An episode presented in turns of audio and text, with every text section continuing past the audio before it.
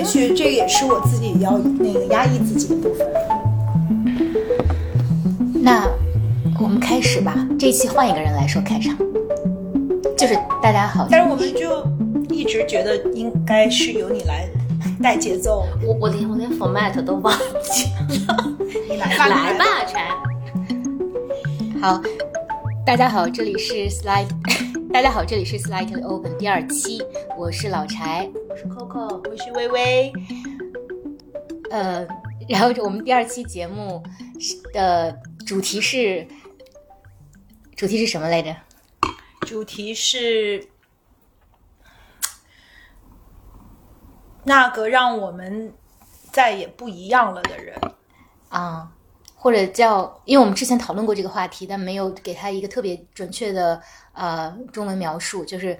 呃影响我们人生走向的五个人，是这样的吗？影响了我们人生走向的人。嗯，好，那我们在节目开始之前，先聊一下，因为我们这是第二期节目，算是成功的呃成功的完成了第一期的一个后续。对于第一期节目，大家有什么感想？就是录完之后，我特别想说，咱仨先碰一个吧。我觉得我是那个负责提醒大家 toast 的人，来先碰一下。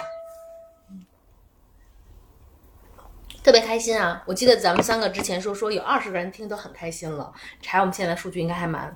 啊，对，我们现在全网大概有呃两三千人，两三千人次的收听，所以就才过了一周，其实还是有一点嗯、呃高兴的啊、一定还是会有一点高兴的。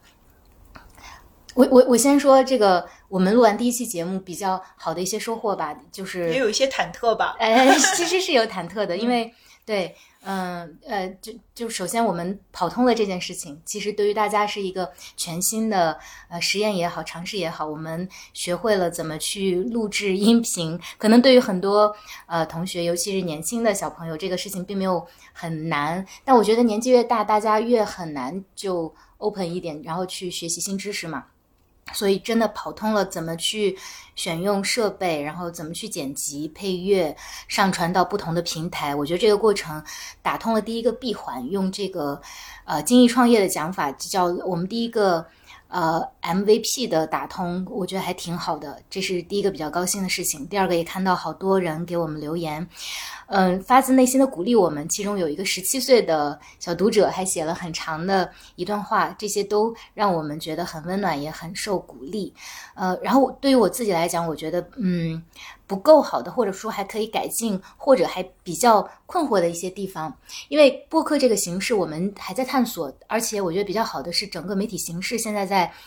呃，整个平台上大家都在探索。我自己发现播客大概分成三种，第一种就是自我表达型的，可能不是那么在意说呃我到底呃有什么样的听众啊，有多大的影响力，但是可能把自己想要分享的东西表达出去，这是一种。第二种就是陪伴式的，很多人听播客是在自己开车啊、跑步啊，像我就是在打扫房间啊这样的过程里面去听，所以它可能是一种陪伴性性质。第三种是呃经验和知识的输出形式。我自己的摄取习惯是我比较倾向于第三种，所以我有点担心我们这种漫谈式的播客的有效输出，呃，没有那么高，所以这是我稍微有点呃担忧或者忐忑的地方。但是呃，从很多朋友的反馈来看，大家觉得我们先尝试看看，同时漫谈型的这种播客，可能在前两种方式上，就在自我表达的分享和陪伴上，其实还是有它的呃意义。所以独特的也有它独特的优势。是的，是的，所以这是我的感受。你们两位呢？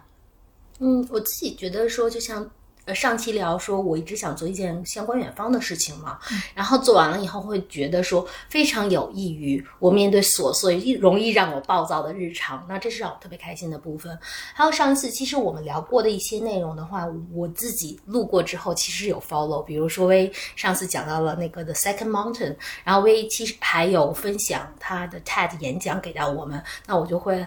买来这本书去看，然后我会发现说，哦，可能和书中描述的大多数人先去攀爬第一座 mountain，然后去想说你如何更好的去输出，形成你第二座山的成长路径不太一样。我觉得我可能是第一座山爬的一般般，但我可能很早心中有了第二座山。它虽然不是那种像嗯，就是典型的。先完成第一座山，再做第二座山的人的那样的阅读震撼。但对于我来说，也是一种更坚定说，其实你第二座山的意义在哪里？我觉得这个是我来讲，就是有一些啊、学习的副产品吧，非常开心。第三个部分的话，我觉得。因为做这个项目的话，其实你会触动一些新的思考，因为你们其实你们两个给了我很多启发，然后我就会把一些我我们其实无论是录节目还是我们三个人接下来的就是那个的沟通的话，其实有些部分的话，我会自己去消解、去思考，甚至跟我其他的朋友去碰撞。那我会觉得说，哎，它多了，它是一个独特的载体，让我新去探索和思考我的生活，我觉得是特别特别开心的事儿。所以我觉得不错。嗯呃，我的感受是，首先我们的 vibe 特别好，就是我们都足够的放松，嗯，我们也有能很快，就我们三个只要合在一起，就很很快的进入到一个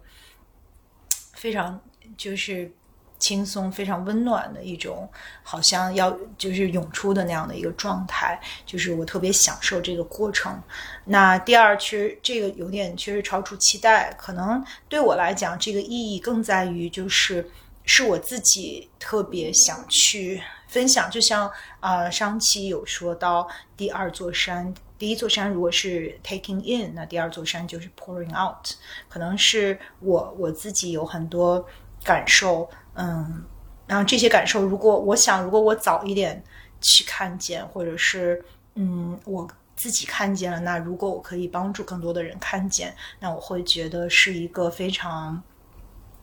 温暖的事情。所以就是这部分，就是呃，通过这样的一个漫谈的节目，可能它才是一个比较完美的输出。因为如果你把它拍成视频，那大家就看到我们很古怪的表情，对对 或者是就是或者是说人在 camera 前面前是非常的 conscious 的，那你就不能够这样的一个呃很很自然的、很流淌的那个状态。所以我很喜欢这样的一个形式和和状态。还有一个就是对我来讲，可能我第一次做这样的呃事情，其实都是发给亲友团去看，那也是我跟我非常在乎的，我生命里很很重要的这些人的一种新的一个链接的形式，那我都觉得还是特别美好的。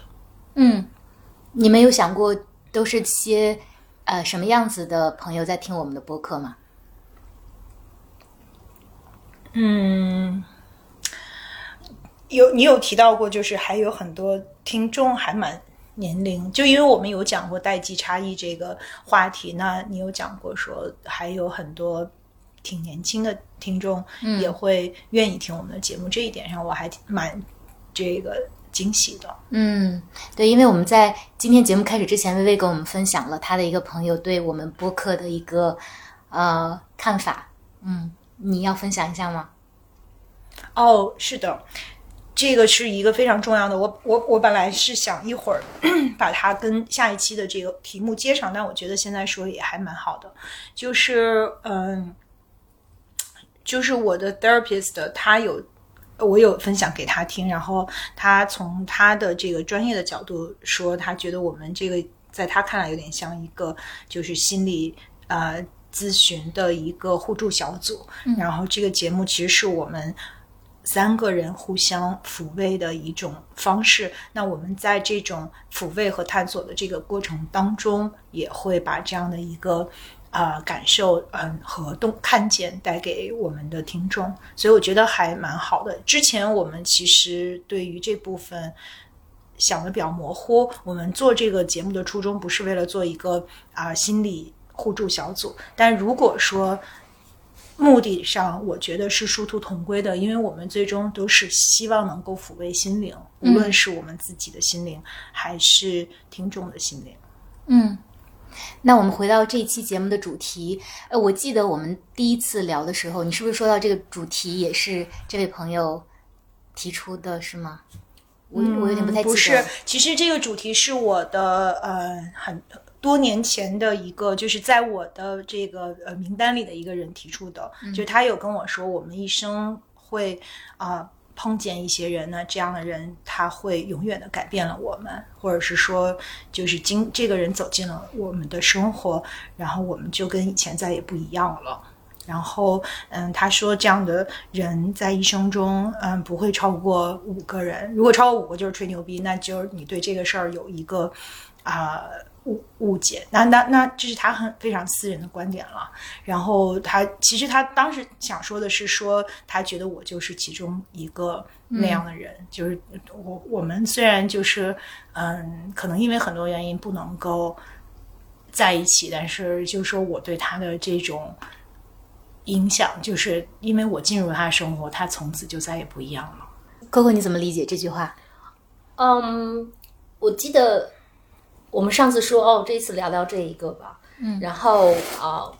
我在家也其实用这个选题去做了一个小小的家庭练习，所以其实有有自己列一个单子，想说谁对我的人生有很大的影响。嗯，那我跟我先生其实有一个探讨啊，就是我发现我先生在在在我的单子里是有我的妈妈的。然后我的先生其实他的观点是说，妈妈不可以在里面，因为妈妈 anyway 其实因为他你的人生会被巨大的，因为他才有了你嘛，然后你人生有巨大的改变。但是我的反驳观点在于说，同样是妈妈和爸爸，其实他们施予你的影响是非常不一样的。所以在我的单子中，我是有妈妈的。然后我觉得，因为他深深的影响到了我的人生。嗯，它是你最原初的系抑制系统，就是他帮你装了系统。对没错，你说到系统这个词，我特别有感触，因为在上一周的时候，呃，我们公司蛮好的，就是它有个系统叫 Mentor，所以你其实一直会跟你的 mentor 持续的 catch up。他上周就问我说：“哎，Coco，我知道你超忙，但你为什么看上去这么开心？”然后呢，我就跟他讲说：“哦，我说那你知道吗？其实我这个开心啊，跟你那个 second mountain 还有关系。V 在上周节目之后把那个 second mountain 的 TED 推给我们了嘛，我就顺着听，听完了。TED 就特别智能的又推给了我一个是关于哈佛的，就是人为什么会很幸福。嗯，然后他就去讲说，也是很有名的课，对哈佛的幸福课。他他核心的那个 take away 就在讲说，其实，呃，就是当你有深度的、健康的、高质量的关系，嗯，这个 relationship 无论是呃婚姻形式的、友情形式的、亲情形式的，总之你的幸福感是非常非常好的。嗯那我我就是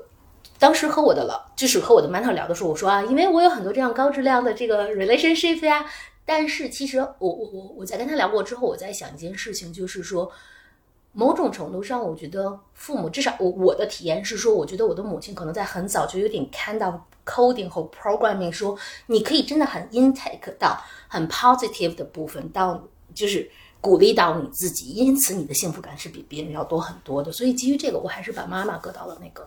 我的单子里。嗯嗯，嗯其实我们刚开始听到这个题目的时候，呃，每个人的理解是不一样的，嗯一直没有给他找到一个准确的定义。但我觉得魏刚刚说的那句话，可能就是，呃，他应该有的一个定义吧，就是这个人走进了我们的生活，我们生活再也不一样了。哎，你原原文怎么说的我们？自 We're no longer the same，我们自己就会再也不一样了。对，因为我觉得这句话我跟我们自己，至于我们自己再也不一样了，这是一种内心深处的改变。OK，我这句话还挺有力量的，就是你当你这句话撞到你的脑海里的时候，你想到的那个人，可能他真的对你的人生有着巨大的影响。然后我们在开始之前，大家简单讨论了一下你认为的那个人是谁，那个 list 上有什么，嗯，呃仍然基于同一个定义，可能每个人的这个呃选出来的那个人都不一样。嗯我们可以先从比较轻松的讲起，要不我先来讲一个，嗯、很小的一个，但我觉得这个人对我的人生的改变也很大，就是，嗯，我们我们三个人都没有碰过说大家的答案是什么，所以可能这个过程里面聊起来会更加有趣。对，嗯，我想讲的这个人呢，他可能都没有意识到自己对我的人生产生过这么大的影响。她是我大学的一个女同学，嗯，因为我自己的呃经历，我小的时候上学比其他同学都早，大概三岁左右，所以在我的初中、高中时期，一直没有被呃我的所在的这个群体，比如说在同学里面、朋友里面被认定为是一个少女。因为我上大学的时候十六岁，所以在此之前，加上我个子也很小，呃，然后学习成绩又比较好，会比较容易没有得到过呃所属年纪的认同。同时呢，我在呃，我的父母对我特别严厉，他们永远灌输的一个话叫做“知识”，呃，知识用知识来武装自己，或者说，就他们不喜欢我去打扮自我或者之类的。所以，在我上了大学之后，我其实一直在自己，其实上一期也聊过，就作为女性的这个身份上，在青春期相对是比较灰暗的。然后我上大学之后，在呃宿舍的走廊里碰到一个女孩子，然后那个女孩子见到我之后，非常随意的说了一句话，说：“哎，你长得真好看。”就是这句话对我的影响，可能时至今日，它仍然是一个青春期点亮的那一个呃，可能那个蜡烛也好，那个火柴也好，就让我觉得，居然这个世界上 会有人认为我是好看的。这个话可能对于他来说非常轻松、非常简单，但对于我来说是一个特别巨大的一个变化。在此之后呢，我可能有了作为女性的自我觉醒，然后我开始意识到看镜子也是一件。不那么羞耻的事情，也开始意识到，因为那时候刚好来到北京，离开父母生活，也意识到我可以自己去买衣服。那关于女性的审美的建立，是基本上是在十六岁之后才开始的，可能比很多人要晚很多。但是这个原因就在于以前父母的教育和我的呃呃上学的原因啊，各方面的原因导致的。所以那个女孩子其实嗯对我影响特别大，但是。在我们大学毕业四呃五年之后，我们的聚会上，我见到他之后，就跟他讲，我说你其实对我的人生的影响很大，因为你当年跟我讲了这么一句话，他是完全没有记忆的，因为对于他，他可能就是很善意，或者说他很随意的在楼道里碰到，然后跟你打了一声招呼，他也跟我不是非常亲密的朋友，但是我就想以这个比较清浅的一个故事来开篇，就说有时候一个。嗯，跟你没有那么亲近的人，也许他随意的一句话，真的可能会改变你人生的。我我并不觉得他改变了我人生的走向，但是他改变了我的意识形态，让我觉得哦，原来我也是一个女生，我也可以去，就是他点燃了一点小小的希望。嗯，我想讲讲妈妈这件事儿，嗯，就是讲讲说为什么，嗯，就是不是爸爸，为什么是妈妈？就是呃。我觉得认识我的人都知道，说我还蛮坚韧的。嗯，我记得好像前一段时间还是一两年前，还有一个专门在讲这个，在讲讲坚毅 “great” 这个词的这样的一个演讲。我觉得我妈妈对我对我的影响，就是从小我记得就是我妈妈也是个传说。我就是讲给我说，你知道你妈妈说，你知道要怎么解决困难吗？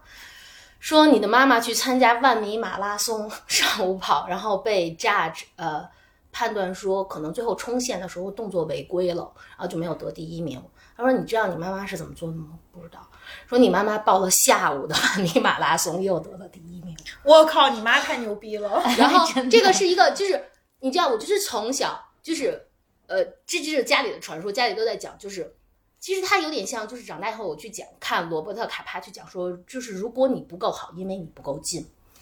然后我真正就是觉得，妈妈深刻的给我上的那堂课是大概六七岁的时候，咱们小时候还需要自己划火柴，去点火。嗯，我特别怕这东西，所以就是怕它烧到煤气罐儿，而且我怕划那一下，我特别怕划那一下。然后我记得那个在这个院子里，这个天色一点一点暗下来了。我妈妈就就把火柴盒搁在边上，一根一根让我划，就是从你不敢碰到你碰了，你怕烧着掉了，就一遍一遍，直到说你敢划了，你敢看着它，你敢拿着它。嗯，我妈妈就讲说，就是如果你怕什么，你去面对它，你去解决它。嗯，就是我觉得，就是我的很多的时候的。一直的坚持，一直的能扛死扛，我觉得跟就小时候大人持续给你讲的你妈跑马拉松的这个 这个神话和那个那个火柴，其实是一直一直在的。然后，如果故事只到这里，我觉得他不太，就是我觉得我并不，我就会把妈妈搁到那个单子上。那后来长大以后，我觉得我的第二个阶段是回想说，除了这些部分的话，可能我妈妈从小就在讲的是说，呃，你要努力。你要很好，你要你要做对别人有价值的事情。一方面，他在持续的去，我觉得妈妈对我很大影响是说，一方面他在你某些方面无比的帮你加强去推进，但他在有一些很大的方面是一片空白。比如说，未来我们可能挺想聊聊关于钱这件事情。我我我对钱毫无感觉，就是因为后来我也跟我妈妈妈从来妈妈从来不谈钱，妈妈从来不谈钱，都在讲读书，在讲什么，所以你你就是从来对钱没有感觉。但是幸运的是说，就是咱们说到那个第二座山那件事情，就是我觉得，但是他可能挺早就在讲说你要做一个对别就是对别人好的人，那个第二座山可能就早早的建立起来。那这是我觉得这是我大概。呃，三十岁左右去看妈妈对我的影响的时候，就觉得哦，原来不仅我妈在推我往前，其实我妈的教育中也有很多的排布是让我缺掉了那一些 pieces，有好也有不好。然后三十号靠后的话，就是我觉得蛮好玩的，是说有一次我跟我的那个也是跟我的心理医生聊，因为其实我们两个人的聊区有很多很多的主题，嗯，比如有一个主题叫做家族，嗯，就是我们我们很少去讲小家庭，就是嗯先生啊宝宝这个小家庭，而是讲大家族，就是嗯你除了要照顾你的先生、你的宝宝，你有照顾你的爸爸妈妈吗？你有照顾你的哥哥姐姐吗？嗯我想这个东西从哪里来？就是后来去想说，我我甚至小时候可能就会跟我妈妈争吵，因为就是青春期的时候就会发现妈妈把姥姥也接来，把舅舅接来，所有人都接在一起。就是那会儿我就经常跟他吵，就是明明很 很平静的自己的家，为什么要被塞裹进这么多人，让我们不得不面对这么多东西？但我会想啊，这是妈妈给到的。这个部分，但另外一个部分是说，我的职场其实一直是对我特别困扰的部分，就是我其实很多时候跟我的心理医生聊的都是职场话题，就是我那个职场话题在于说，就是很多对我的困扰，比如说我为什么不能达成我的目标，我为什么不能很好的相处，我为什么不能 hit 呃成为我想成为的那个人，为什么不能让 office politics fuck off？然后，但，呃，我的医生其实没有很早把这个这个话题拿过来，但他其实后来就是有一天我们俩在聊，他在讲说，就是寇，你有没有意识到说，其实就是你你职场的这个 model，就是你所有的这个努力都是有一种在像取悦母亲，哦，就是说你一定要就是因为你妈是那个 role model，是的，对，就是是你要翻过的那座山。对，所以我想讲一下为什么我把妈妈搁在上面。哦。哦，我们今天这一期节目会聊到每个人哭，现在对 对，第一期我们特别平静，第二期特别 emotional。就是，其实我我就是我我会很感激妈妈整体来讲把我 programming 或 coding 的都挺非常 positive 的，嗯但是其实嗯，我觉得他对我的长久去讲说，even 他给了生命。很好的孕育，但是我为什么还是把它搁在我 list 上最大那个？就是它真的深远的，就是影响到你对自己的判断。嗯，even in a po- very positive, of course，当然，我非常的嗯理解。嗯 对，那我呃，我我能回应一下这部分吗？就是，嗯，我要就是大家俩，我想回应你刚才说的这部分，就是，呃，我的 therapist 的，我给他听了我们第一个第一集嘛，然后他有一个。看见他的看见就是说啊，他觉得你是因为你有提到说我们对自己的我们脱下社会身份的我们到底是谁？我们有一个 indicator 那个标准就是说我们在没有人注视我们的时候，我们是是什么样的样子？那个 define 了我们到底是谁。然后他就有跟我说，就是他说他想邀请我们看见，特别是邀请你看见这部分，就是你对自己是非常 harsh 的，嗯。他说，就是说我可以选择怎么去处理这部分，他给到我的一个信息，但是我还是觉得我我我觉得我们可以在节目里把它分享出来吧。嗯就是说，如果我们就是觉得没有人注视我们的时候，我们的样子都是我们评价自己的标准，那我们对自己是非常不宽容的这部分。我觉得跟你母亲是一个。就是神一般的存在是有关系的，就是你一生可能都想去证明自己，就是你是足够好的，你不会让母亲失望。嗯，即便是没有人注视你的时候，你会扪心自问，你也会想我是不是足够好？就这一部分其实是非常的，就是其实你对自己是非常狠的。对自己是非常 harsh 的。也许你可以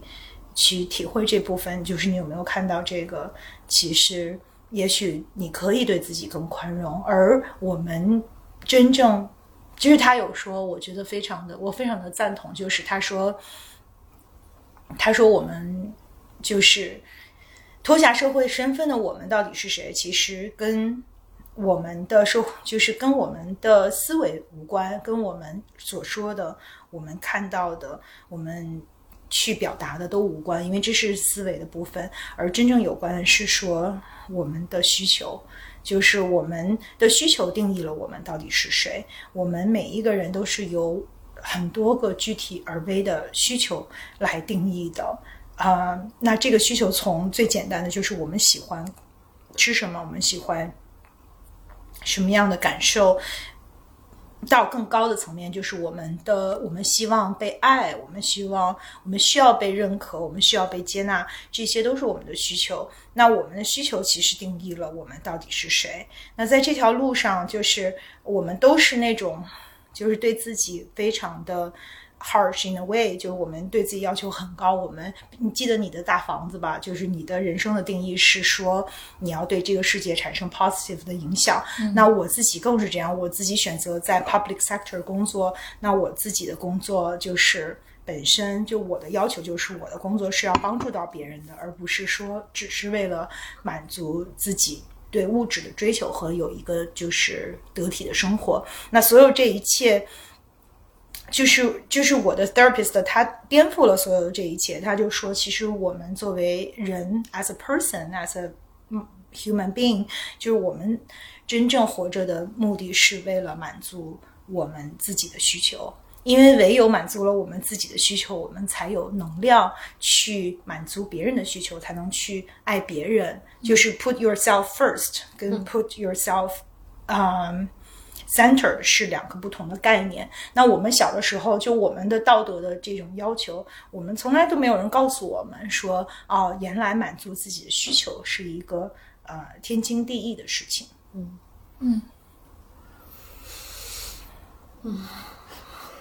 谢谢那薇你要极微的 therapist，挺 谢谢的。他虽然人不在这儿，但他的 spirit is with us。对对对，我觉得他的这个角度其实能启发，嗯，非常多人吧。我觉得我们今天这一期可能说着说着，就大家都哭了起来，但是，但我我觉得也蛮好的，因为我们的我们的节目主题叫 Slide Open 嘛，那大家就还是可以稍微讲一些我们日常生活里面没有机会或呃。甚至是羞于启齿的一些话题，然后我们自己去看看自己到底是，呃，对，是是一个什么样子的。那接下来，嗯，微微要分享，你觉得对你人生，其实我刚才已经在分享啊，就是这个人。然后，嗯，其实我我我我我我我就是突然有一个感受，就是我想把我爸和他放在一起来说，嗯呃，因为呃，Coco 刚才说了他母亲对他的影响，嗯。但我有点说，我我我觉得我说话有一个断句的问题，就是我自己在听我第一期的时候，觉得我说话有点啰嗦，就是有好多时候，因为我还没说完第一句话，我已经想到第二句话了，所以我总有一些，就是我觉得在听众的感受上说，可能有一些啊、呃断句的困扰，所以我这一期想自己改变一下，就是尽量在我能力所及的范围内，就是把一个事情简简单的说吧。啊、尽管这样很难，因为它可能不是我的这个表达方式。嗯，就是呃，其实就是我特别同意，就是这个人生的预制系统是怎么来的？我觉得都是我们父母给的。就 in a way，我们要不要说我们 no longer the same？这个里边有我们的父母，可能大家见仁见智吧。这个没有一个统一的答案，我们也不想把这个事儿放在一个 box 里面去定一个标准。但是，就 defining person in your life 一定是我们的父母，啊、或者他们其中一个人可能会有更大的影响。这个是我们无法选择的。当然，我刚才就是在我们挑，就是我们在讨论要不要说父母这件事情上，我就在想说，其实 in a way 别人也不是我们选择的。我们的人生遇到的人是不是我们可以选择的？我们是不是可以选择除了父母其他的人进入我们的人生，进入我们的内心深处。也许进入内心深处，我们可能会有选择，但是我们一生中遇到什么样的人，他们可能会对我们施予什么样的影响，我们真的有有选择吗？嗯，我不是特别确定。那回到就是对我们来讲，我们的这个操作系统，这个预知系统是怎么样形成的？那没有任何一个人可以去回避父母对我们的影响。其实，在上一期我也有讲过，我这个作为就是对我来说，人生是一场考试，所有的事情都是一场考试，无论是呃职场，无论是情情感、亲密关系，无论是人生所有的层面，对我来说都是一个考试。就是我我不能输这件事儿，我不能够呃在别人的眼里有一个不好的呈现，因为我永远都应该是最好的。因为考第一是我的 norm，那这个意志系统就是我爸给我的。可能就是为什么我要把我爸和我的 therapist 放在一起说呢？就是因为他让我看到了这一点。那这一点对我来说是一个 defining moment，就是我看到了。其实人生可以不是一场考试的这个可能性，那这样的一个超越我爸给我设置的预知系统，我要翻第二座山，我要重新去来，就是就是 build up 我自己的系统的时候，我看到的这个东间，我觉得是我 fundamentally 就是 deeply 我能够受益的部分。嗯。对大家，嗯，因为都在都讲到父母这个话题嘛，嗯，那我的 list 上，呃，除了我刚刚讲到的大学同学之外，我也想就讲一下，呃，我妈妈对我的影响。我觉得可能因为我们都是女生，所以妈妈对女儿的影响可能是相对比较大一些的。嗯，有一部电影我自己特很喜欢，是许鞍华导演的。叫《刻图秋恨》这个电影，其实到现在为止已经三十年了，九零年拍的。对他的半自传体的一个电影，是嗯呃张曼玉演的，然后编剧是吴念真。你看这几个人放在一起吧，他就是会一个女性视角的去讲一下你跟妈妈的关系，然后她的状态又会很。我觉得张曼玉所有的电影都是很很轻很真实，就是她让你觉得嗯没有特别强加在上面的呃教条或者说一个定义，但是她会。娓娓道来讲出来一个故事。我看到这个电影的时候，其实才是几年前。然后那个时候，呃，其实对，其实我已经失去妈妈了。你妈妈什么时候走的？等我平静一下。嗯，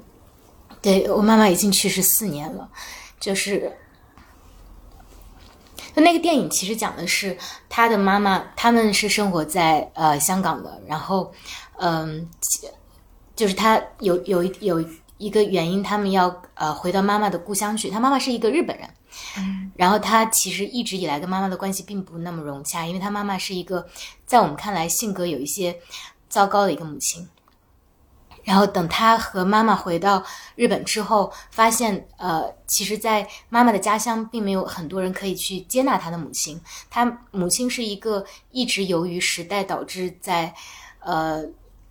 精神上在寄人篱下或者在流浪当中的这样一个状态。所以他慢慢的理解了他妈妈为什么在他成长的过程里面会体现出来的种种的，呃，让他自己感觉到有些冲突的部分。呃，然后他同时也发现了他妈妈的一些，呃，对他的爱也好，或者说作为女性可能对于社会的冲突反映到他的家庭上的一些事情也好，然后他们俩就慢慢和解了。其实这个电影的角度到切入的还还算比较，呃，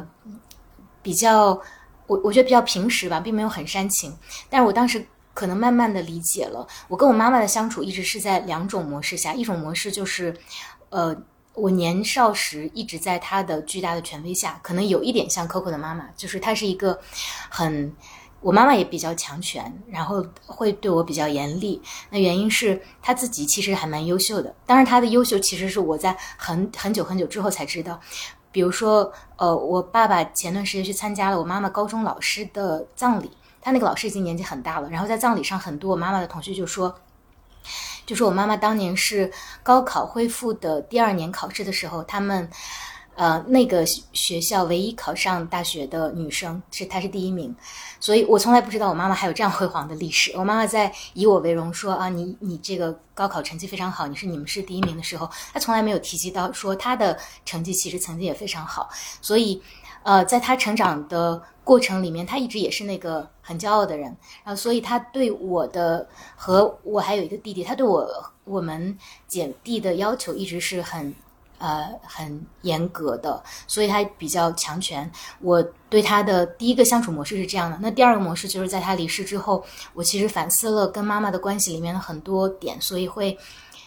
会可能会神化他，会觉得妈妈是一个非常优秀的人。但是我逐渐的到我这个年纪，我可以很客观的去看待他的时候，我才就像《刻图秋恨》里面一样，才逐渐理解到说，你的妈妈何以成为。他后来的样子，以及他在抚养你们的过程里面付出了多大的努力。我妈妈其实从小是一个孤儿，她呃一岁多就失去母亲，五岁就失去父亲。然后她是在一个，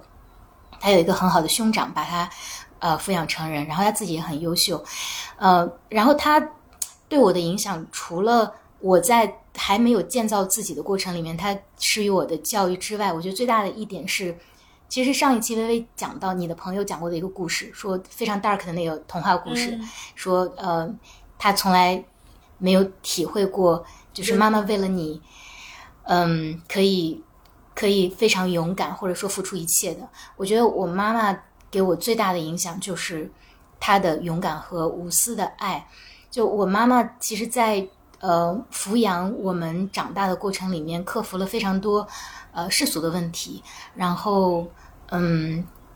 我在他那接收到的是完全无条件的接纳，就是在我成长的整个过程里面，我做出的所有的决定，他可能会给我意见，或者会有反对的看法，但最终他都会全部接纳。然后我想要呃实现的理想，只要他有能力的，他会去用任何办法去嗯帮我帮我们达成。所以我觉得我妈妈是一个。就在他身上，我我看到了人人与人之间相处有一种东西叫我可以无条件的为你，是是这样一种爱，嗯，但他还教给了我除了亲情之外更加勇敢的一个事情。我之前在博客里面写过，我妈妈是一个我们那儿的一个小学的一个老师，她一直在做班主任。然后有一年的圣诞节前夜，就平安夜的时候发生了一件事情，嗯，他那个小学的教学楼外面有一个工地在施工。然后有一个塔吊，这个塔吊工人由于操作不当，在塔吊转向这个学校的时候突然断掉了，然后整个塔吊的这个壁就断掉，然后从三层的教学楼上直接穿刺穿透下来，然后有很多学生刚好是刚刚上课，好多学生就在这场事故里面丧生了。我妈妈当时带的班级在一层，然后她跑进去。在在整个楼在坍塌的过程里面，他还跑进去，一直把不断的把孩子往外抱。嗯，后来当来的警察和救护人员发现他的时候，他其实是倒在血泊中的。那后来，但他万幸，他们嗯离最可怕的那个事故可能差了一米多，就他在昏过去之后落下来那个石头，呃，幸运的没有砸中他，然后他就。幸存了下来。后来很多人问他说：“你当时怎么想的？”然后他说：“那还能怎么想？就是在那种环境下，你你只能去救小朋友。就是，就我妈妈身上，这是可能是一个比较极端的事件，但是她在很多很多很多事件里面，她都体现出来的两个特质，一个就是。他对于生活非常的热情，也很勇敢。那另外一个事情就是，他可以对自己的家人，甚至对他的学生、对他的朋友，能付出无条件的爱。我觉得这个东西让我觉得很安全。就是我们在青春期的时候，可能那时候大家流行看《安妮宝贝》啊什么的，会流行一句话说啊，我是一个没有安全感的人，或者怎么样。但我觉得我从来都是一个安全感特别爆棚的人。这个就来自于可能你从小，无论说你外面的环境是什么，小时候遇到。父母并不在一个地方，呃，一个城市生活，也会遇到很多生活的困难，也会遇到失败。但是，你觉得永远有一个人在身后支撑着你。而我觉得这个能量带给我最大最大的帮助和影响，就是我觉得我现在有能力去爱别人。这个爱可能未必只是对你的家人、亲人、朋友，可能甚至更多的人。你觉得你是可以去爱别人的，这个安全感。我觉得一直支撑到现在。虽然就是妈妈走后，有一个明显的感受就是，你感觉身后好像有一个墙倒掉了，但你还是很很感谢她，仍然有过这么一个妈妈。我后来才发现，并不是每一个人都幸运到有一个这样的妈妈。你现在就好想抱抱你哦。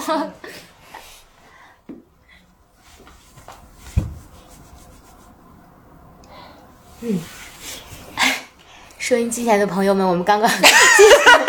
三人的拥抱，对，没没有想到要把这一期节目录的这么沉重，但是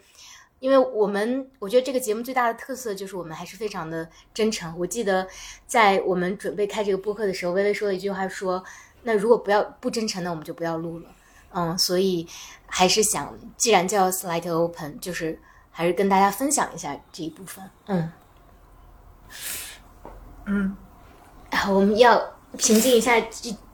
接着讲讲其他人。嗯，我想回应一下，就是嗯，关于妈妈的部分吧。今天大家都提到妈妈，可能我在我今天准备的这个名单里面，其实没有我妈妈啊，我只是在嗯，就我们做我们开始录之前。你就给我妈妈发 message 说，嗯，我在加班，然后我录完了就会马上回家跟你吃饭。就是对我来说，嗯，就是我觉得 in a way，我一生都在想做一个跟我妈妈完全不一样的人。就是我，我觉得你们俩都有特别，就是那种 role model 的妈妈，然后他们给了你无限的安全感。但是在我的人生体验里，我觉得我的预知系统更多的是我爸给我设置的。然后呢，我我觉得我对我妈有一种愤怒，就是这种愤怒在于，就是我觉得我妈根本不知道自己要什么。就我一生都觉得说我妈就是那个背景人，就是她永远她的任务就是她是家里的老二，但她是家里最。懂事儿的那个老二，他要照顾弟弟妹妹，然后他永远都是就小的时候，我姥爷是一个，就是做大毛围脖，就是什么狐狸什么，反正特别政治不正确啊，就是野生动物 改编的围脖的人。然后他们小的时候都要回家缝皮子，然后。我妈就是永远因为缝的最好，就是她干的活最多，然后她还要照顾弟弟妹妹。然后她跟我爸在一起，我爸是一个非常情感缺失、非常没有安全感的人。那我妈的任务就是照顾他和爱他。在我爸。就是三年前，我爸也去世了之后，那我妈她就陷入了自己人生最大的 identity crisis，因为她觉得自己如果不被需要，她不被我爸这个病人需要，她不被我这个强悍的女儿需要，那她到底还是谁？嗯，就是她的那种悲伤是，就是她她的悲伤跟我的悲伤是两种。完全不同的悲伤。那有的时候我想到我妈，我就会觉得她让我特别愤怒的原因是她不知道自己要什么，她不知道自己的需求，她永远希望在别人面前她是那朵白莲花，她永远都是那种就是作为一个陪衬去照顾别人的人。然后这个就让我。无比的愤怒，我总想去反叛他。直到有一天，我觉得其实 in a way，我跟我妈没什么差别。我也想在别人面前做一朵白莲花，我也希望我自己给别人的呈现是一个，就是我认为的最好。当然，这个肯定在，就是嗯，这个不是别人的主观，是我自己的主观。就是我我认为，我希望我是一个在别人眼里的白莲花，就是让我。让别人都能接受我和，就是，就是能够真正的去接纳和认可我，就是这一点上，其实就是因为我妈我爸太不一样了。我爸是一个很缺失，然后他在他非常知道自己的需求，然后他明确自己的需求，然后他觉得他一生中，他虽然是一个病人，他虽然一生特别的不得志，他觉得自己有才华，却从来没有被认可和没有机会去。呃，施展过他的才华，但他一生最大的成功就是有两个女人都非常爱他，就是让他走的时候写了一个，我爸文笔特好，就是他写了一个遗嘱，就是特别的动情，他就说他一生就是很幸福，因为还有我和我妈都非常爱他。嗯。哎呀，这个没法录了，快换一个话题。我们来换一个，说一说一个轻松的，嗯，说一个轻松的，就是我的名单里吧，我的名单里还有我的女儿，但原因特别简单，就是她跟我太不一样，就是让我特别发愁。你你给你女儿怎么设置的预知系统？我她并没有那么受你的影响。对，就是我的女儿，就是呃，她他他现在马上八岁了，然后呃，嗯，我我尽量会就是。一方面我会尽量尊重他的天性，比如我的女儿可能从小就讲说，我不喜欢表演及表现，我不需要别人知道我会这些。妈妈，我不需要有亲密的小朋友，你不用约他们，我跟你玩的很开心。那我就是，虽然我在内心里无比的焦灼，但是我都忍。然后以及说，呃，他的终身梦想，终于这个快八岁了，调整了，在在在在。几乎在两个月之前，他终身梦想还是做一只猫。嗯啊，做一只猫，就是就是他的梦想就是做一只猫。然后就是你你知道，作为一个纯血摩羯，我是有多么的拧巴。我甚至把这个当做一个话题去跟我的心理医生说：“天，我的女儿就是一直想当一只猫，怎么办？”因为我特别焦虑，就是我我试图春风化雨的在我们俩特别甜蜜的手拉手的这个睡前时刻，跟大家讲说：“宝宝呀，当猫猫呀，这个你得找一个好人。”怎么办？这个礼貌，这个就就就是我其实是很焦虑的。我说你怎怎么办啊？当个猫真的就是这个，就很焦虑。然后我我觉得就是，呃，我我的心理医生也就讲给我嘛，说说呃，就是你你有没有这么去想过？这是上天送给你的礼物。如果他笃信他是就是想当一只小猫，他真的可以当一只小猫。猫有多么漂亮啊，多么女王啊！会有人帮他梳理毛发，会有人给他整很亮毛的。Coco，你不要焦虑，以及说，他说，其实你有没有，就是你有没有想过说，呃，就是他说，我们做这样一个实验好不好？就是说，在你和你女儿在一起的时刻里，你来 follow 她的节奏。嗯，啊，其实也挺辛苦的，因为我女儿特别擅长管理时间，所以她白天都我觉得你女儿特别知道自己要什么，，对，然后就是神奇的。经常作为一个小朋友，太知道自己要什么。我我我们基本上我我天天我回到家以后就大概已经就是八点九点了，然后检查完功课，然后女儿说妈妈，我现在已经设计好了，今天我们请请你看我的请柬。这是我给你的请柬，你可以选择带礼物或不带礼物。现在九点了，九点一刻，请你来到我们的房间。这个房间是游戏房，这么了三个名字，给我累的，你知道吗？但是我我我会觉得说，嗯嗯，我不知道我微知不知道，就是嗯，其实原来在我的世界里，就我我咱小时候想未来，我从来没有想过我是一个妈。嗯我的世界就是嗯就是职业啊，职场，从来没有想过做妈妈。她是突然三十二岁的时候来到我的、来到我的世界的，然后我我甚至我是工作太他妈忙了，都没有意识到她来了。嗯，然后当我意识到的时候已经很大了，但我甚至是偷偷的跟我做医生的哥哥说：“你帮我去约不要宝宝的手术。”我因为因为因为因为在我的世界里，我在我三十二岁，可能我有我要再去念个什么书，我就是在我的世界里没有从我从来没有 picture 我有一个宝宝，从来没有。然后三十二岁，然后嗯，就去检查。你知道，就是你要宝宝和不要宝宝的房间是不一，就是你挂的科室是不一样的。嗯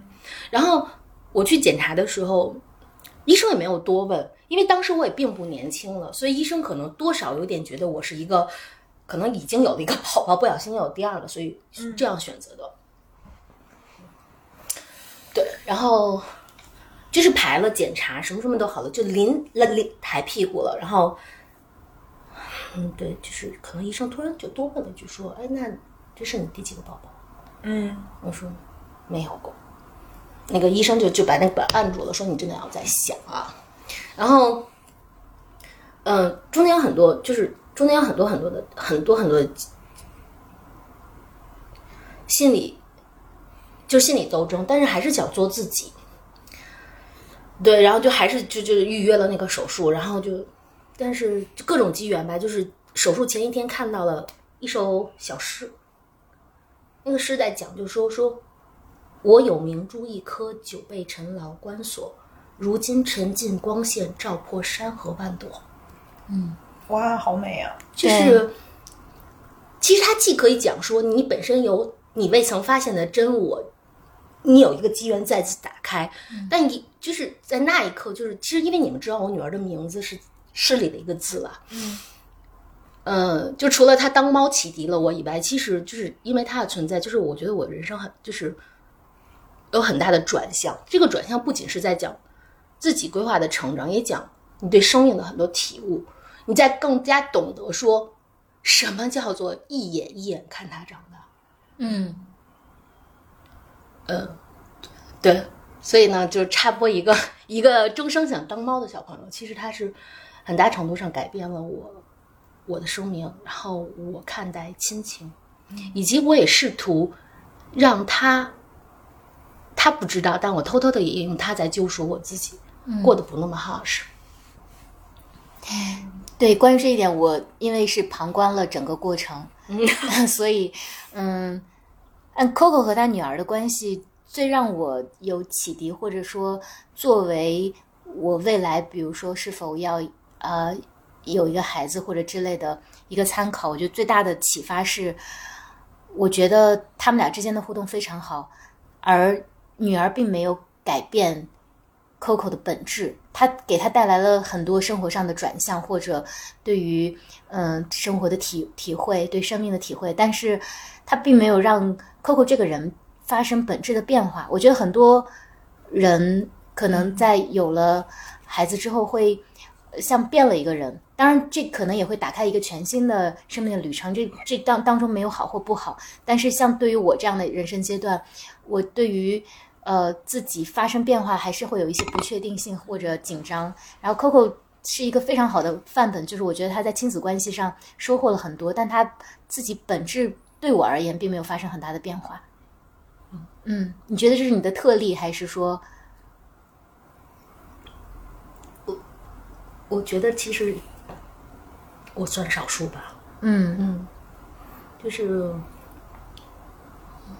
就是还还是要做自己，嗯。对吧？对，因为除了做妈妈，我们还是要做自己。又回到就是我的 therapist 的有提到的，就是说我们人生的旅程，其实首先是为了满足我们自己的需求。嗯。只有我们满足了自己的真实的需求，我们才能够做更好的妈妈，我们才能满足我们爱的人的需求。嗯然后我也特别想回应刚才薇的说的一个小小的细节，我不知道柴是怎么样，但我想听柴讲，就是因为我们三个第一期录的时候，就就着那天晚上是就着红酒，很开心的点着蜡烛，我们就录完了，然后柴就发来了那个剪成小片，说啊听一听吧，就是我我我听上去，就是我自己听第一遍的感受，其实我是有一点，就是我其实是有耻感的，就是我会觉得哦，嗯信息输出量是不够的，哎，怎么说话这么这么你要用项目管理的方式在评判，但是我在评觉得价自己。这真的是我特别习惯的方式，就是其实呃，包括说基本一个项目做下来，我是那个上来就会看说，呃，其实那儿没有做好，嗯呃，那儿有没有做好？因为刚才 V 在分享的时候，就是我，就是我，我超想听你老爹和 therapist 的一个故事，让你先讲一下，说从技术上来讲，我觉得我断句不太好，这种。我们都就是我就是觉得说，呃，我我我我我认为就是我们这个心理互助小组吧，一定有舒缓的作用，就像那个呃终身当要当猫的女儿一样，但她但她她会一点一点柔化我们，嗯但我们的确还是有自己就真的打造了多年的硬壳和直觉的说反应的。明预知系统是非常强大的。真的真的是，所以你你自己听出来第一个成片，你的感受是啥样的？啊，我觉得超出预期。有安全感。有安全感同学就是都不一样。对，就是呃，羞耻感当然一定是有羞耻感的，呃尤其是听自己的声音嘛，我觉得大多数人可能都会有。嗯、但我原本以为我没有羞耻感，哦，听自己的声音在这个节目上嗯，啊、倒不是说节目，就是你听自己声音不会觉得怪吗？啊，我第一次听会觉得很怪啊、但是可能是因为专业设备的原因，我觉得它听起来没有那么奇怪。但比如说我在微信上跟人家发语音的话，我听自己的声音会有点奇怪。嗯，对。然后超出预期的部分是，我觉得比录的时候还是要好很多，以及，嗯、我觉得我们这个节目的最大的优势就是我刚刚讲到未提到的说，他就很真诚，对对对，非常的真诚，因为。我平时可能跟朋友啊、跟家人啊都很少会有机会这么真诚的去袒露自己的内心，包括脆弱的一面啊，或者说你不够好的一面，还有幼稚的一面、羞耻的一面。所以我觉得我们真诚一些，可能目前是这个节目最大的优势吧。嗯嗯是，刚刚才讲的时候，其实我都有点僵在那里，因为我们俩是很亲密的朋友，就几乎保持着。最最近比较忙，疫情啊，但之前的话几乎是一两周要一见的。但是，就妈妈那个话题是不谈的，嗯就像所以我有点僵在那里。有有点就像我之前就是我们在录之前，我讲到就是我们我我到这个山里面遇到一个老僧，然后老僧嗯给我讲了他人生的故事。可是我的那些就是我们带我们去的当地人，每天都跟他喝茶，却完全不知道他内心深处的感受。嗯一样，就是有一些时候我们可能觉得我们自己和我们。爱的人，就是或者我们爱的人，包括我们所有的朋友嘛，就是我们彼此是非常了解的。但实际上，很多时候有很多就是我们自己内心深处最柔软的部分，嗯啊、我们是很少去触碰的。嗯，就是魏刚刚讲的，他 therapist 说到的那个话，对我也非常的呃震动吧。说我们其实是被我是是由我们的需求来定义的，而不是由我们的意志来定义的。我之前从来没有从这个角度想过，可能太过于关注说我们要成为一个什么样的人，去对他人有什么贡献，对社会有什么样的形象，但是，嗯、可能我们这一代人，我不知道千禧一代的人会不会好一些？我们这一代人，呃，太过于其实比较利他的，嗯，所以对自我的需求会嗯关注少一些。我前两天还在想到，就是人的情绪是可以压抑、管理和克制的，但他 Which is not true。如果是我的 therapist，他会非常反对这个观点嘛？但我有一个结论，就是呃，我我认为它是可以被呃管理的，但它没有办法被消除。没有办法被压抑和否认。对，就它可能会被推迟，或者说你暂时不把它表现出来，但是情感这个东西你是没有办法真的去消灭它的，就是它它它仍然在那里存在。所以我觉得，嗯，需要有一些场合和机会把它表达出来，嗯，这样会更健康一些。回应一下你刚才说的，就是，嗯，我觉得这是我们一生的功课吧，就是理解在理解我们是谁的唯一路径是理解我们的需求。那理解我们自己需求的路径是会去真正的去了解我们的感受，嗯是通过我们的感受和情绪来标的我们的需求。那这个也是我学到的嘛。嗯然后就是讲到就是需求、情感、呃感受是不是可以被啊、呃压抑的部分，和是不是可以被改变的部分，我这也是我跟我的。这个我在心心理咨询的过程中特别核心的一个话题，就是我总想去改变我的需求，嗯我总觉得这个需求 是不是特别一般呢？啊对，就是我 我是不是能有一个更高的需求，或者是我我我很喜欢谈说我的需求就是被别人需要，我觉得这是一高级需求。但是呢，有一些需求可能是比较。呃，我觉得不是那么，就或者是说，有一些需求最难的部分在于它不是我们自己能够满足的。嗯比如说被接纳、被认可的需求，被爱的需求，他需要跟需要有另外一个人出现，或者说你需要有一个这样的人，他能够去跟你一起建构，就是爱和归属感的需求是一个最啊、呃典型的例子，就是你需要有另外一个人出现，你才能够去建构和满足这样的需求。那我就觉得人生好难啊，因为如果所有这些事情都是在我自己个人的掌控范围之内，我就可以去很好的用管理两个字当然心理学从来不说管理，但是就是说我我们从项就我们从职场带来的这些预知系统，让我们觉得我们可以管理自己的人生，但是有一些东西其实是超越我们的控制的，特别是对于这个被爱、被接纳、被认可的需求，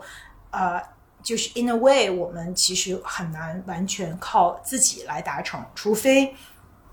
你是就是足够超级强大，比如说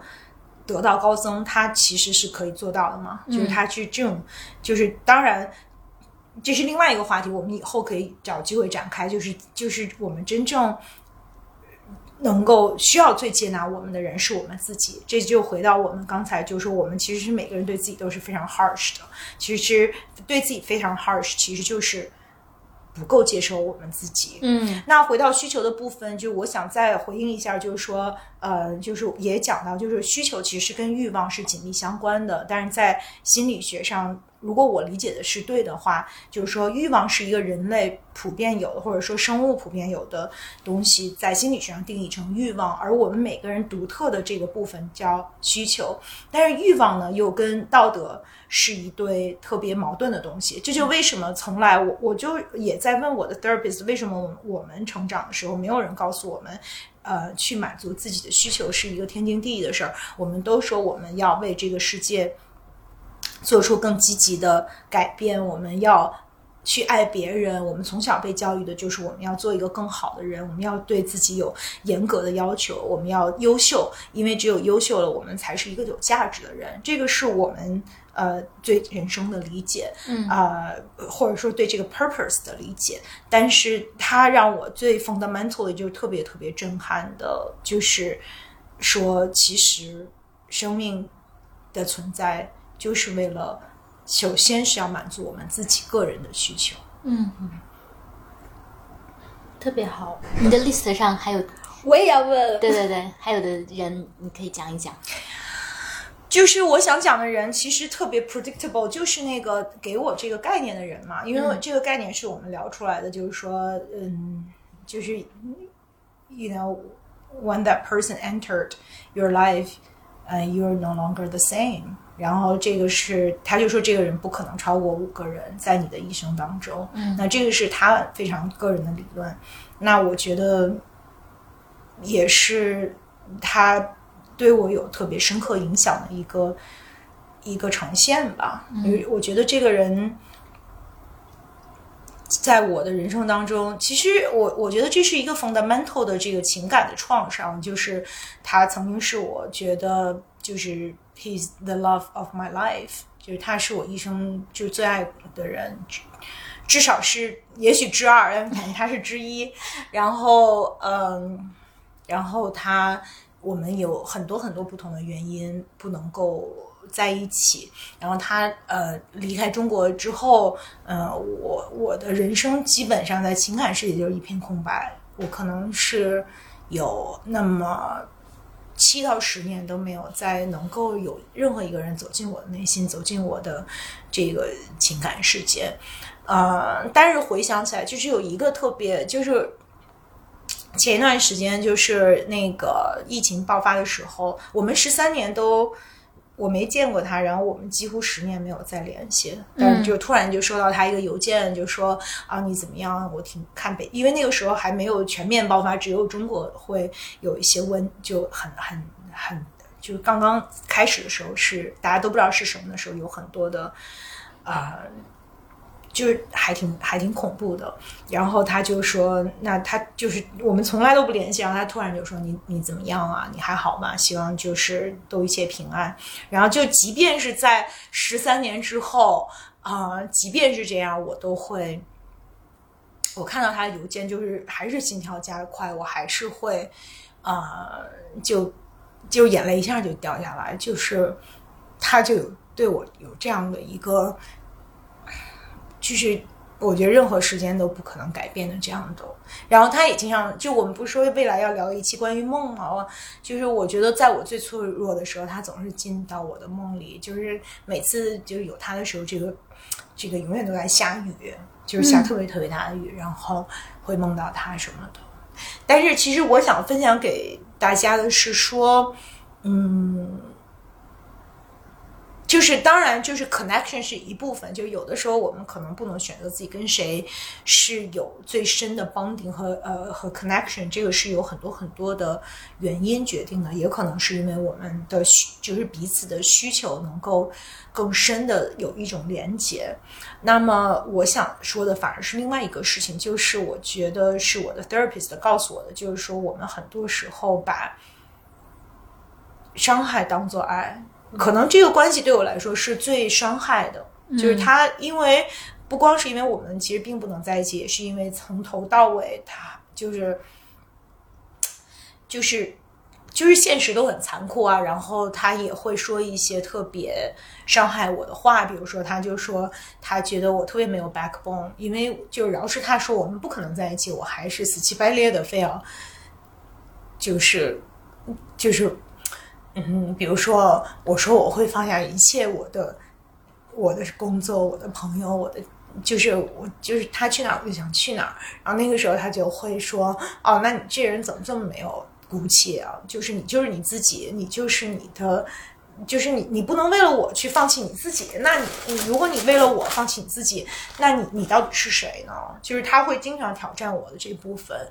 然后我去跟我的就是 therapist 聊这个事情的时候，他就会说，其实我们很多时候都把爱，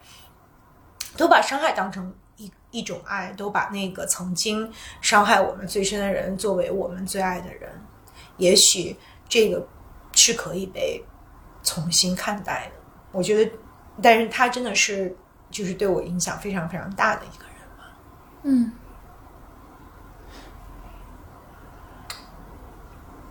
咱们今天主要每次分享完了都没，哎，啊，嗯，嗯，没事儿。我觉得能够讲这件事情，其实还蛮开心的。嗯，就是其实已经时过境迁。我现在如果我觉得我们如果见到，也可以是一个互相问候的，就是很好的朋友。我也会，我觉得 in a way 就是，嗯。对我的个人体验来说，就是呃，如果你曾经非常的爱一个人，就是 you kind of never stop loving them，啊，他永远在你的生活里是一个 deep mark。嗯，有可能他后来就就变成了一个符号，它变成了一个生命的印记，然后它给了我一些。很深刻的一些情感的体验，但是我觉得也没有什么好后悔的。我我自己觉得，就是曾经有那样的一种深刻的情感体验，也是呃生命当中的一个特别重要的部分。那我也有看到自己有一些朋友，他们把这些呃，就是把亲密关系当成一个特别需要去管理和就是。建立战略的事情，那最终其实我觉得他们失去的是那部分，就是你的全面的那种，呃，把你自己全面的交给一个情感的那样的一种终极的、深刻的一种体验。其实我觉得是非常非常美好的。就是呃，那些就是我觉得人生更成功的人，反而可能没有不一定有这样的体验吧。嗯，我完全同意你说的。就是因为我觉得人生不是一个终点嘛，就我们不是非要去为了那个终点而过这一生，而是为了每一个体验。而这个体验，就像我上一期说的，我觉得微微是一个极致浪漫的人。就如果你没有办法把自己交出去的话，你其实是感受不到人之所以区别于动物的那一部分人性也好，还是说情感升华的神性也好，那个部分是体会不到的。节目里也好，节目之外也好，我从你描述他的，呃，描述当中，我觉得能跟能有这样一段感情，能跟这样的人相爱，其实也也还蛮幸运的吧。嗯，是的，嗯，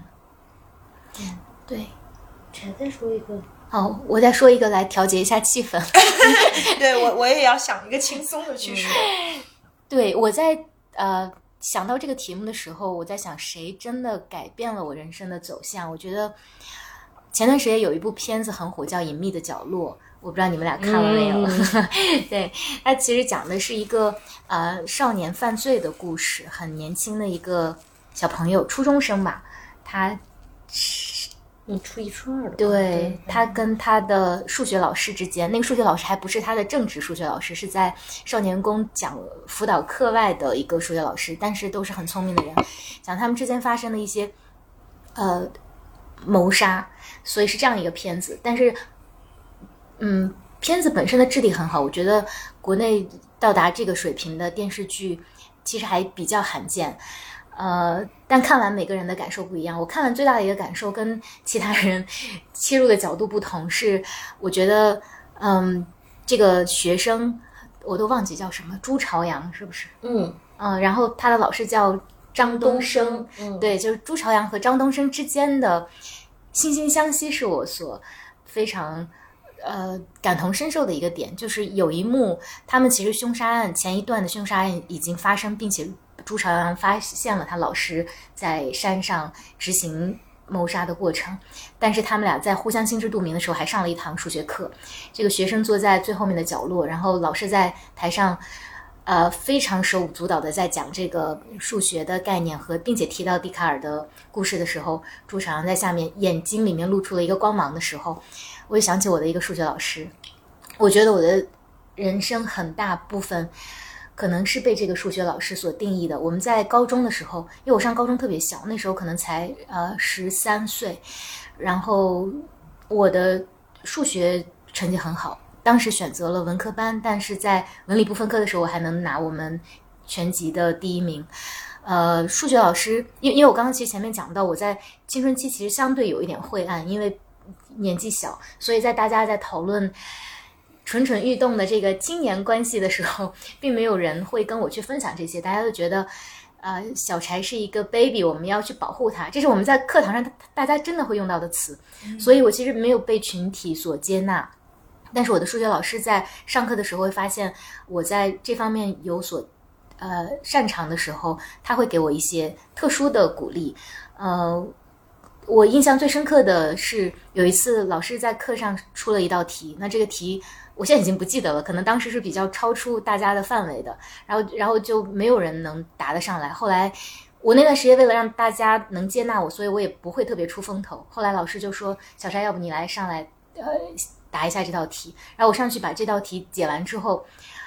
老师说了一句话，在我走下讲台的时候，他说：“特别的爱给特别的你。”啊，对，所以后来他还说了一句话，他说：“我们人群当中总有一些人是跟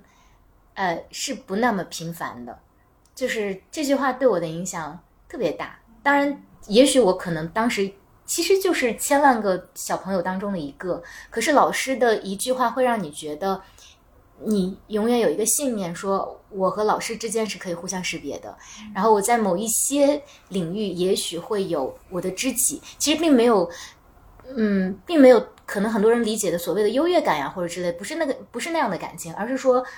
原来我也是有朋友的。原来我的老师会觉得跟我之间通过数学题会有。爱或者会有感情，会很大程度上，呃，一方面是缓释了我在青春期的一些无人知道的一些焦虑，因为我也没有跟我年龄相仿的朋友可以去诉说。那另外一方面，也让我觉得我也许可以成为，或者在我的人生中去突破，去创造一些不平凡，或者我也可以去闪耀。所以我觉得他这句话对我的影响特别大，他甚至让我觉得，我之前跟 Coco 分享过，就是。我觉得每个人的成长路径是，你你想象力有多大，你可能能够去往多远。但是我的老师给了我那个想象空间，所以现在想起他来，我还是很想念他，也很感激他。我那个老师在学校里面的学生缘并不怎么好，因为他很严厉，同时同学们觉得他有些有些势力，就是他对好学生可能会有另眼相看。嗯，然后他长得也不是很帅气，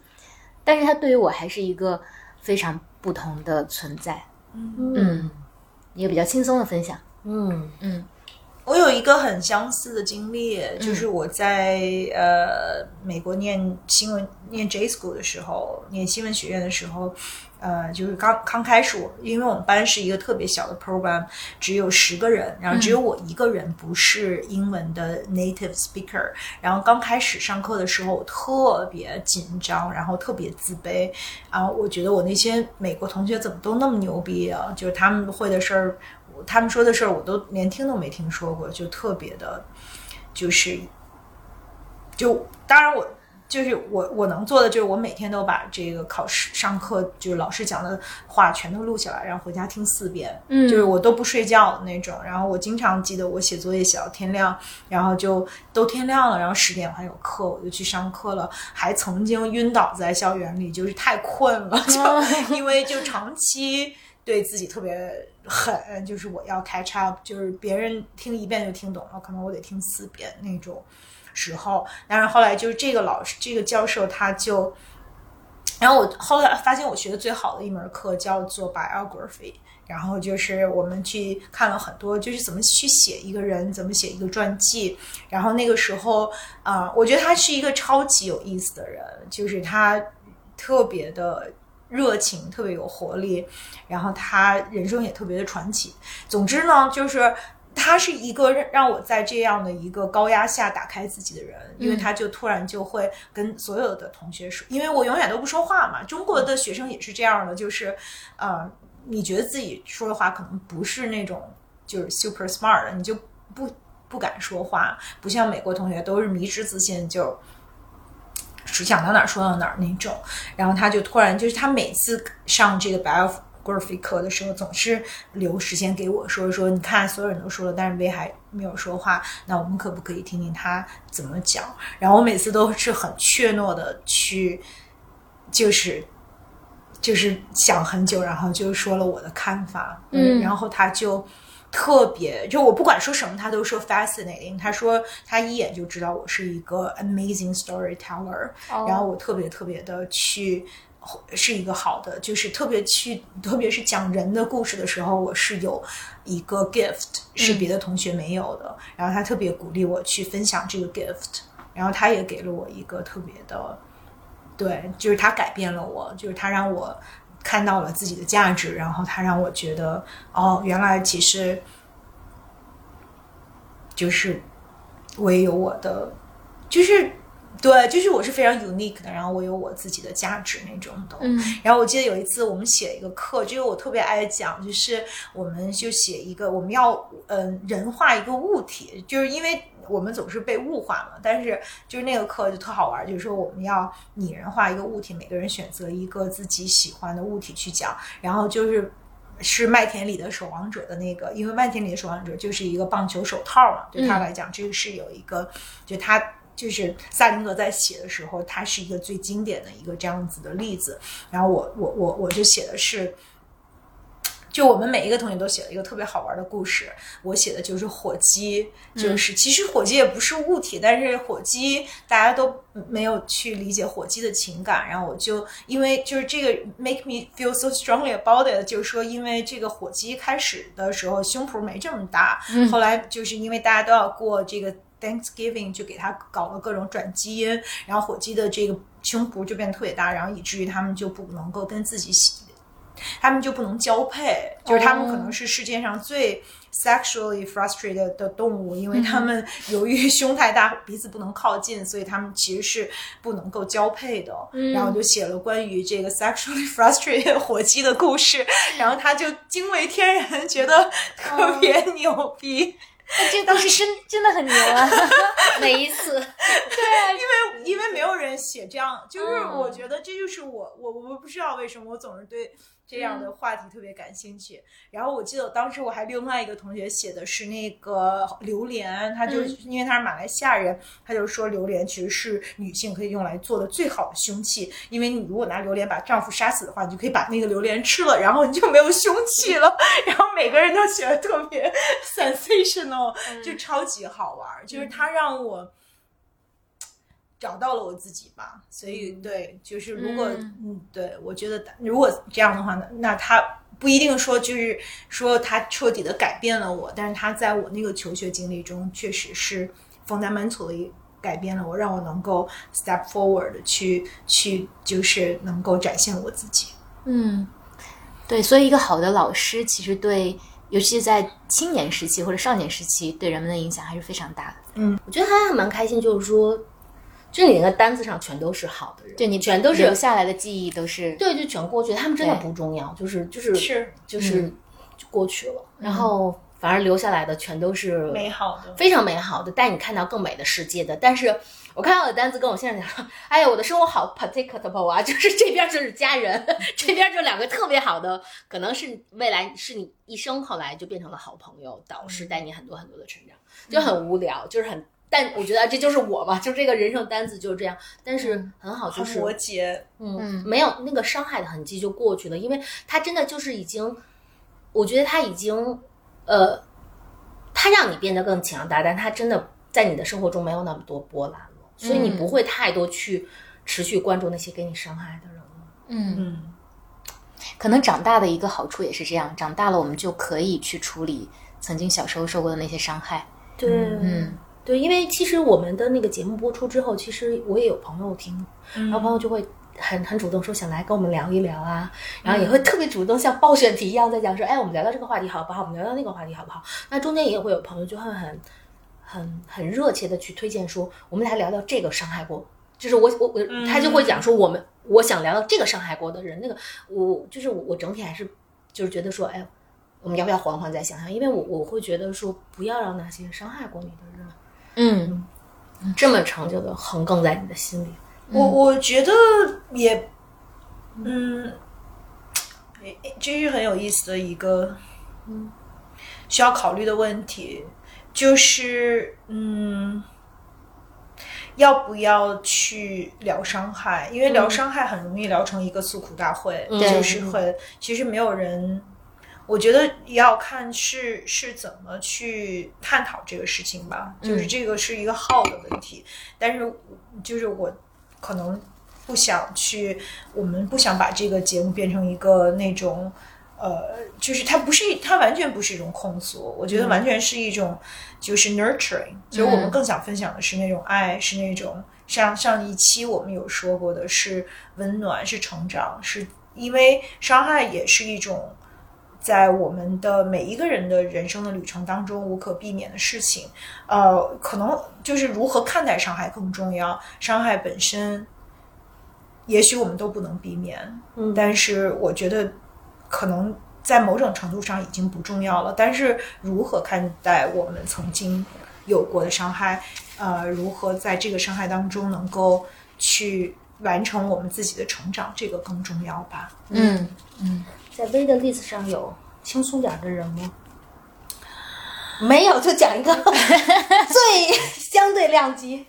没关系，看你想想再听。其实我我我觉得聊着聊着，我这个 list 已经都跑了，就是因为就是我们其实其实我我干脆就很坦然的去呈现了，就是我我觉得我不会把我真实的所有的 list 都拿出来，是因为呃因为因为我要因为这个是一个非常真实的吐露的节目，如果我要去呃。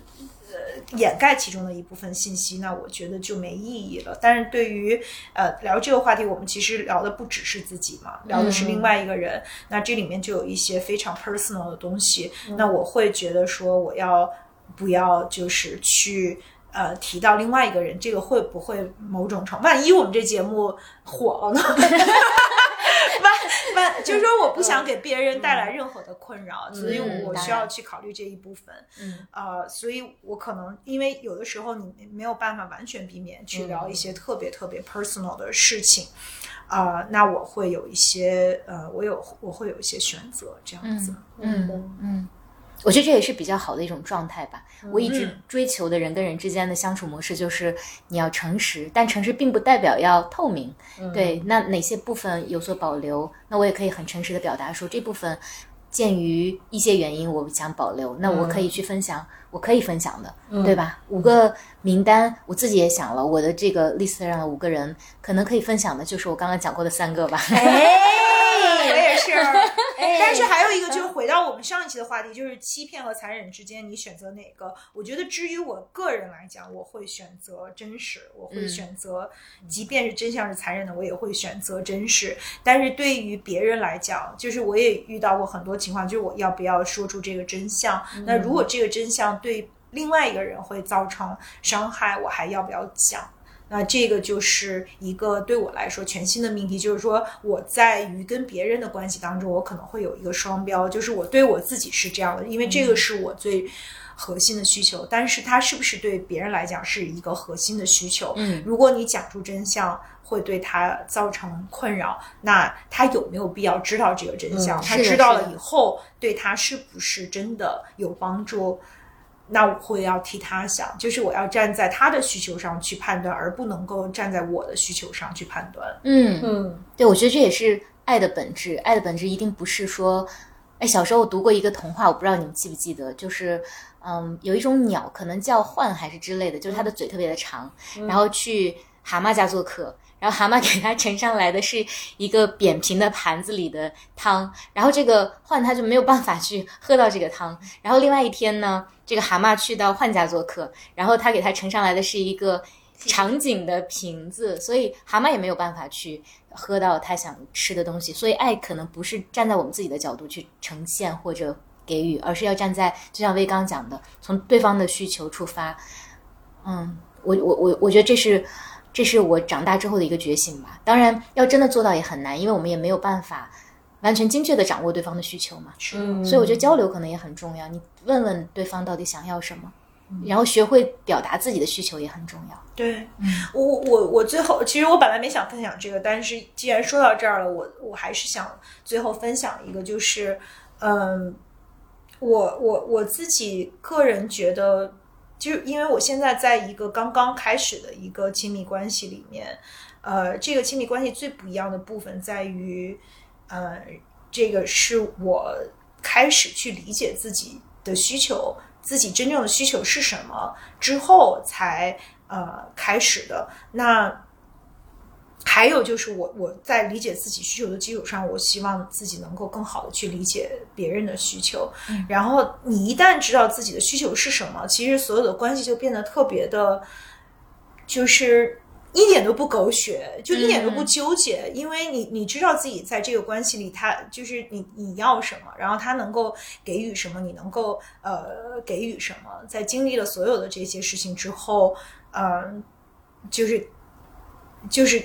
是一个特别特别确定的东西，就是在所有的关系里面，就我们小的时候的亲密关系特别容易，呃，有很多猜的部分。就我之前有说过，就是呃，把伤害当成爱的那个关系里面，就是我永远都要不知道他在想什么，我永远都要猜，因为我们很多话是从来不会说出来的。嗯那我在我自己人生到这个阶段，这个关系里面，就是我觉得没有什么是不能说的，除非我觉得这个信息对他来讲没有意义，就是就是会给他带来困扰，那我可能会去，就是在基于他的感受和需求，我会去想。那剩下的就是我们都特别的。到了一个人生的阶段，就是我们知道自己要什么，然后我们要的那种确定和温暖，要的那种就是一种认定吧，一种对自己深刻的了解的这个前提下的一种认定，其实那个是特别轻松的一件事儿，根本就不沉重。嗯，可惜我杯子里的酒都没了，要不然还能帮你跟你碰一下。把我可以柴的那个拿点儿下来，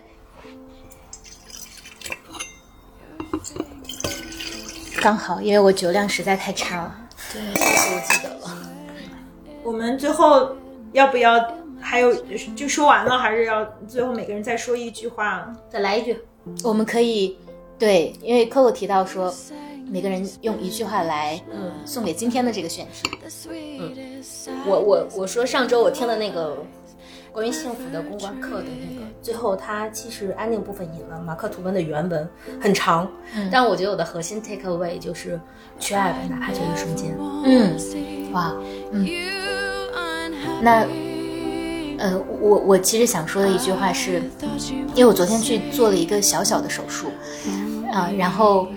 呃不不太这个手术不太重要，重要的是，因为我觉得我其实以为自己意志力很强大，但其实对于疼痛的忍耐啊，或者说呃还是有点娇气吧，所以在手术台上的时候一度非常非常的紧张。这个时候有一个小护士一直在呃拉着我的手，然后一直在按摩我的手，说没关系啊，很快就结束了。说你的指甲好漂亮，在哪里做的？他一直在帮我分散这个注意力。大概整个全程其实只有几分钟，但是这个过程里面对我影响特别特别大，因为手术室里家人也不能进去，就我一个人。然后我就想到，刚刚我们讲到的很多人，我们能记得的那些对我们施以善意或对我们人生改变的人，就是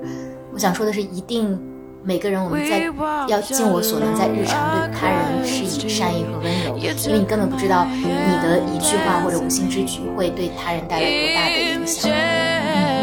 其实我我我觉得我跟你想说的一样，就是回呃回到呃善意，就是可能真正曾经走进我内心深处的那些人，曾经让我从此再也不一样的那些人，其实他们给我们的都是，就是最后留下的东西吧，我觉得是一种善意。每次当我回想到这样的这些感受的时候，心里些人，